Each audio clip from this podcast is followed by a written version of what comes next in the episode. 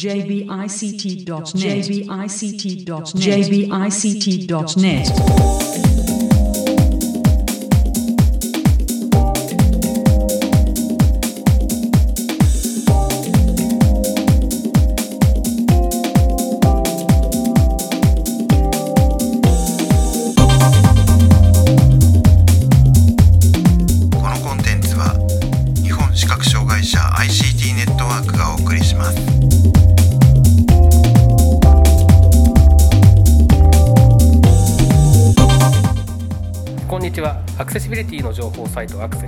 設立準備中の日本視覚障害者 ICT ネットワークが共同で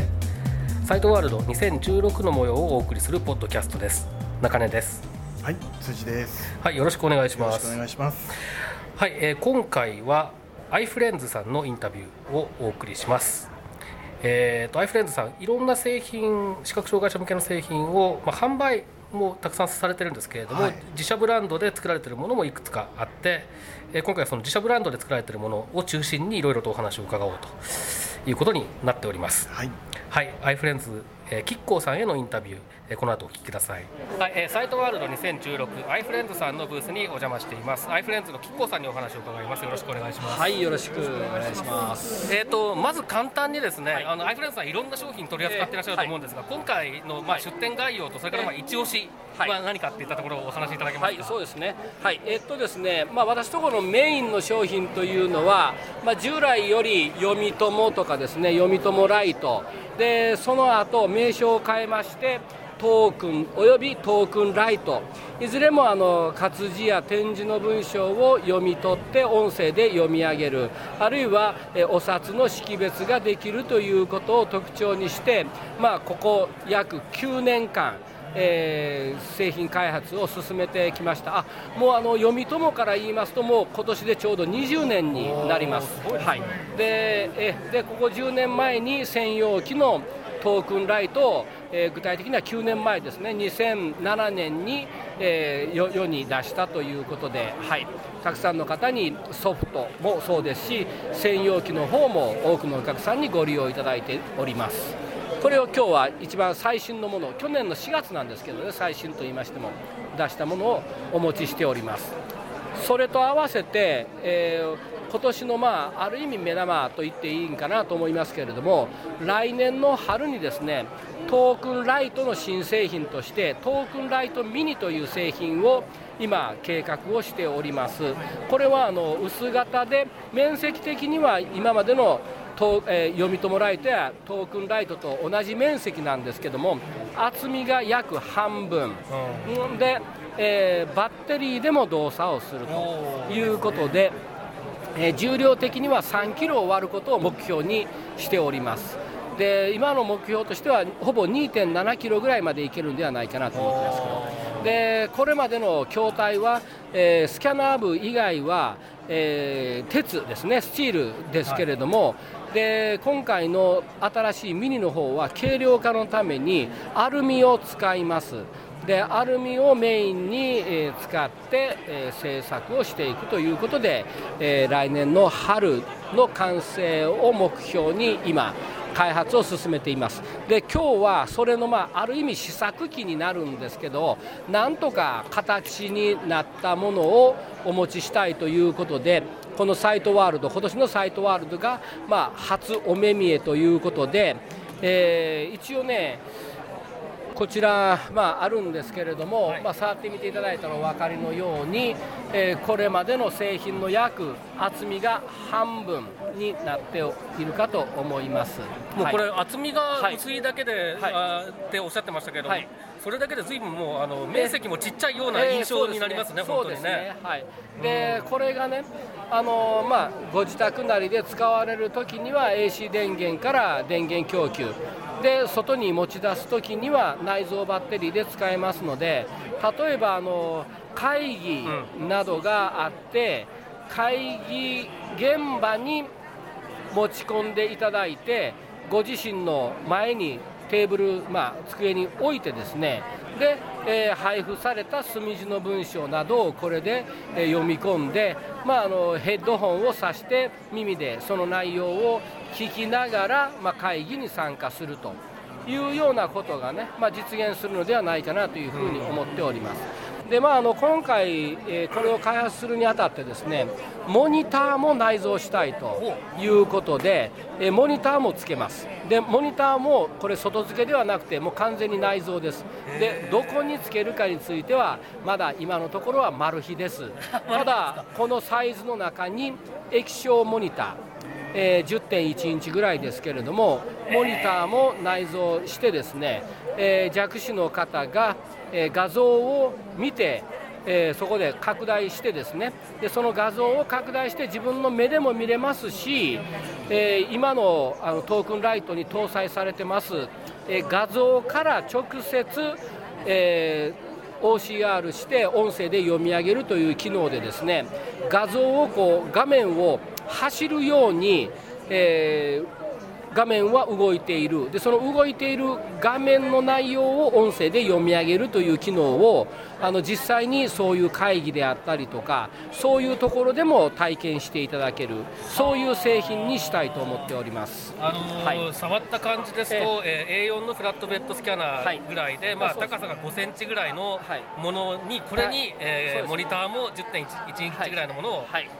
内蔵したいこれはなかなかはいすごいですね。はい。まあ、あのどういう形になるかまだはっきり申し上げられませんけど、まあえーモニターを引き出すのか、まあ、そのあたり、まあ、いろいろ工夫はあるかと思いますけれど、はい。はい。まあ、私ところなりの、えー工夫をしてですね弱視者の方が画面でも見れる。で、まあ、あのそういうことで、えー外でもですね、まあ、今のところ何時間連続使用できるかというのはまだ計測してませんけれども、え56時間は、えーバッテリーだけで連続使用できるようにしたい。でもしそれが実現したらですね、まあ、あの例えば、えー会社員の方全盲の方でですね、えー東京から大阪出張新幹線の中でこれでしたらおそらくあの前のテーブルに乗せられなくはないだろうないですね。と、はい。でその前のテーブルに乗せてですね、えーちょっと資料をこれで、えー読ませたりとか、まあ、あるいは、えー暇つぶしに、えーお手持ちの本ですね。文庫本であったりとかを、えー読書するというようなことも、まあ、できるんではないかなというふうに思っております。でこれはあれですか、はい。今の製品も多分そうだと思いますけれども、はい。まあ、例えば HDMI とかを使って、えーはい。あの大きなモニターはい。につなぐようなそうですこともできるわ。けね。はい。ですね。。でこれにもあの今ま今のトークンと同じく HDMI のえー出力端子持ってますので、ご自宅に帰れば、えー大きな画面にテレビ画面に拡大して目でも楽しむ。いうようなこともはいできるようになっております。じゃあまあこれ一つあればはい。全盲の人もロはい。ービジョンの人も、そうなんですけれどもはい。扱えるようにすそうですあとちょっとさっきで伺ったところによると、展示の、え認識もできはいるっていうそううですね。はい。ことですから、それは展示が書かれたものを、えあのはい。別かなんかのファイルに。はい、そうですね。はい。えこれはあのね、あのいろんな形式のファイルにはい。漢字かな混じりを自動転訳していろんなファイル形式にあの保存することもできますし今ね、あのい今のトークンライトの持ってる特徴としては、画像そのものから、えー直接 NABCC コードを抽出しますので、はあの英語であろうが日本語であろうがフランス語であろうが何語であろうはいがはいはい6点展示はそのままデータ化できるようになっておりますので、はい、ですからあの展示の文章を読み込んだ時にそのままの、えー展示のスタイルをあの、えーベースファイルなんですけどね。はい。あベースファイル。はいはい。はいあのベースファイルに限定されるんですけれどもベースファイルに出力直接もダイレクトに出力させることができるようになっております。なるほど、はい。じゃあもう本当に墨字も展示も合わせて、はい。あらゆる紙のメディアをデジタル化する、はい。そうですね。はい。でデジタルにして、はい。音声にしたり、はい。まあ、拡大したりとはい。そうですいうようなことが一台でできるっていう、そういう製品なわけですね。ただね、こちらの方の、まあ、名称としてはトークンライトミニという名前を予定してますけれど、はいこちらの方はね、残念ながらね、えー全盲の方には少し使い勝手が悪いです。でつまりあの今のトークンライトはね、電源スイッチを入れると、電源が入ったかどうかというのが、あのパイロットピン、電源ピンでですね、あのピンが自動的に表に出てくるようになってるんです。で、このピンが出てると電源が入っている。へこむと電源が切れてるというのがあの分かるようにあのなってるんですけれどこちらの製品は、まあ、あのどうしてもあのアンペアの関係でちょっとそれができない、はい。電はい。あのどうしても電源の関係で、ね、バッテリーを使うんで、はい。残念ながらあの12ボルトとかあの少し高いめの電圧がちょっとあの取れないんで、はい。えーっとこれで確か9ボルトだったと思うんですけれど、残念ながらあのピンを出すだけの力がないんです。はい、でそういうことでまずそれが難しいのと、はい。それからあと他の操作をするにしてもですね、えー基本的には、えー内蔵のモニターの状態をですね、ある程度その明るいくらいで判断していただかないとえー少し使い勝手が、えー悪いと思いますので、まあ、あの使えなくはないんですけれども、ええ。ー使い勝手は良くない。したがってあの全盲の方がねご自宅だけであのあるいはその職場だけでお使いになるということであれば、あの従来のトークンライトと、はい。あの並行販売しますので、ええ。ですから一応あのラインナップとして、はい。えー来年春以降は、えー通常のトークンライトこちらのトークンライトスタンダードと呼ぶつもりですけれども、はい。でそちらの方と新しいトークンライトミニこれをあのそれぞれの皆さんのえー使用用途であるとか、えーえー視力の状況はい。などに合わせて、まあ、使い分け選んでいただくということで来年4月以降は考えております。なるほど。はい。えー、とこれ価格とかはまだ決まってえない価格は決まってないんですけれど、ええ。おそらくあの今の19万8000円よりはお高くなると思います、はい、2、3万の範囲だと思うんですけれども、ええ。ちょっとコスト的にあのお高くなりますのではいはい、でその辺ではもうあの価格もそれに合わせて、えー引き上げさせていただくしかないかなとは思ってまあおります。そうですねはいはいまあ、22、3万の範囲かなとは思います。で来年の春以降はい、以降です。まあ、発売ということですね。はい、そうです。はい。はい。で、えーまあはい。今トークンライト、はい。それからトークンライトミニのお話を、えーはい。いろいろ伺いましたけれども、他えーそうですね、今日お持ちしているものとしては、これ、まあ本来だったら今年の8月に出す予定にしておりました、えー展示タイプライター、テラタイプ、はい。こちらの方はあの本来は、えー前ですね、以前、えー2015年の3月の時点でですね、あの元々の発売元であります長野首相機器さんが、えー会社を閉じるということで、それと合わせて、えー。このテラタイプの製造販売を中止ということになったんですけれども、ちょっともうあのそうなってくると、国産の展示タイプライターが、えーライトブレーラーを、まあ、その時点ではですね、はい。えー残すだけになって、えでライトブレーラーももうあの残念ながらもう量産体制ではなくってですねあの年に数台程度、えー作るというようなねはい、ことしかまあできないということになってたんで、ええ。ちょっとそうなってくると、もう展示タイプライターの将来が国産では本当にもう危ういとうん。いうことで、まあ、なんとか私ども、あのーえー交渉しまして、はい。えー引き継がせていただくことになりました。でただ、あのえーまあ、その当時の社長さんが昨年の秋に、まあ、お亡くなりになられたということもありましてもうあの、えーいろんな部品とかがですね完全にもうなくなってしまってたんですね、ご遺族があのその辺のことが分からずに処分されてたと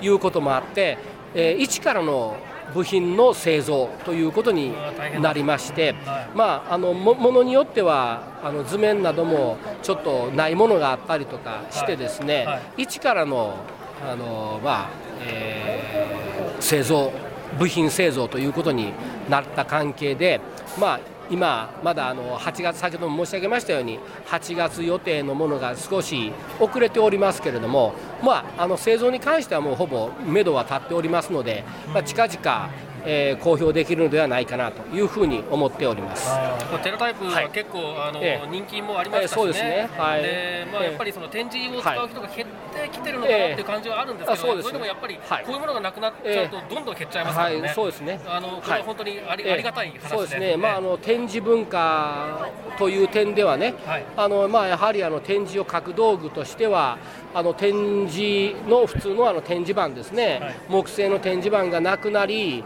ういうような状況の中でね、まあ、本当にあの残していかなければならないものが世の中から消えていくというのは非常に残念なことでもありますし、そでその中であの先ほど申し上げたライトブレーラーももうちょっと製造ができなくなったというのが先日ちょっと公表されましたんで、そうなってくるとこのテラタイプが国産で唯一の展示タイプライターということになりますのでね。これはもうどうしてもあの発売にこぎつけたいと思ってますし、まあ、あの多くの方に今後ねあの利用もしていただきないいただきたいというふうに考えております。はい。はい。えーはい。それとあと今日お持ちしているのはこれもあの自社製品ですけれども振動式の光チェッカー、あはい。はい。こちらはあの振動で明るさの強弱が判断できる体感できるというもので従来からあの音の出るものというのはたくさんあったんですけどもこちらの製品は音ではなくて、えー振動。でそれもですねワンポイントでえー明るさを判断できますのでただ単に明るいということだけではなくて明るさの強度。それから、えー例えば部屋の中でも窓際に向けた時と壁側に向けた時とで振動があ当然あの明るさが違いますから振動も変わるということで、えーある程度その電源のつけ時消し時というのがご自身で判断ができると。あーなるほど、はい。で自然はい光の様子を見はいつつ、そうです。電気をつけるかどうかはい、そうです。ねはい、はいはい。そういう使い方もできますしなるほど、でこれの元々の発端になったのが盲ろうの方、はいはいはい。視聴覚障害の方からあの聴覚障害でも明かりのがそのあるかないかついてるか消えてるかが分かるようなものはないかということでその,、まあ、その話をお聞きした時にはもうそういうものはなかったんでもうそれだったら作ろうかということで、まあ、あの発案してこの振動式光チェッカーというのをあの開発というか、はい、あの作ることになって今本当にあのたくさんの方に、まあ、地道なところですけれども、えー今年2000台2000個、はいあのえーもう、えー普及もしておりますし、はい、さらにあのこれから皆さんに便利にご利用いただければなと思っております。はい、さっきちょっと触らせていただきましたけど、わ分かりやすい、あそうですね。いいよ本当はい、もうあのえ単純な話なのですごく、はいこう使う言い方に困ることもなく、えーそうですそうです。非常にいいですねはい。ね。えもうあのスイッチ押していただいてる間電源が入りっぱなしになりますのででそれであの、えー自分が知りたい明かりの方向どっちからひ光があるのかというのがねはかあの方向向けていただくだけで分かりますので,、であともうあのボタンから指は離していただいたらそれでも電源も切れますので、はい。非常にシンプルでね。はい、どなたにでも使っていただける製品です。はい。はい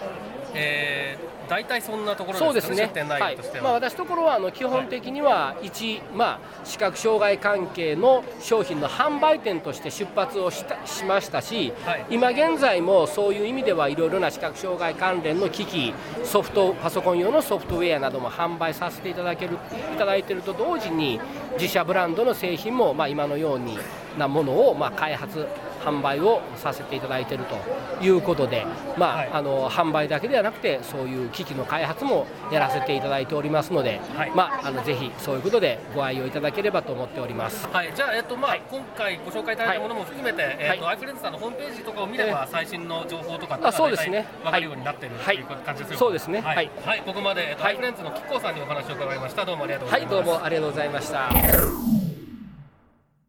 はい、というわけで、アイフレンズキッコーさんへのインタビューの模様をお聞きいただきましたけれども、えー辻さんいかがだったでしょうか？あのやはり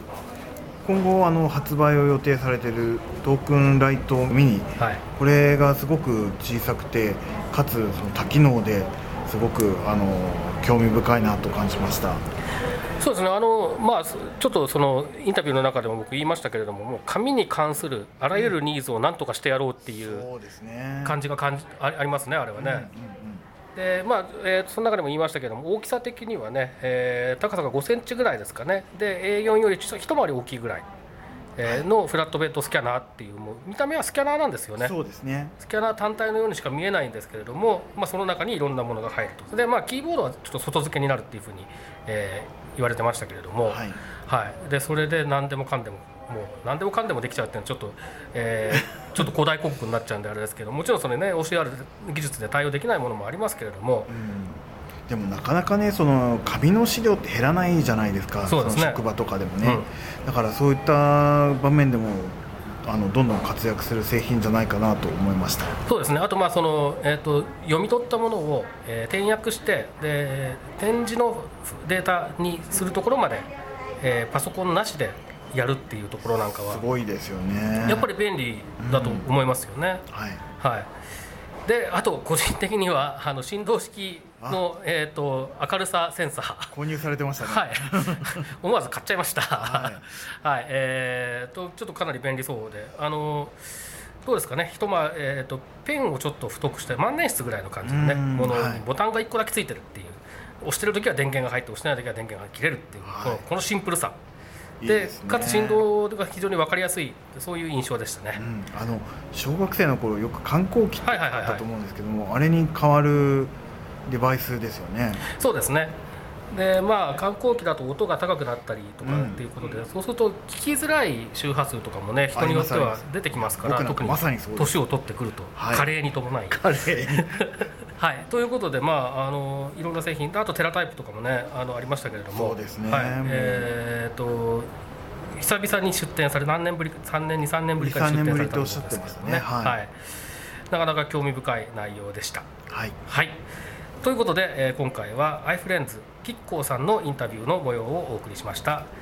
サイトワールド2016の模様をお送りするポッドキャスト。また次回です。さようなら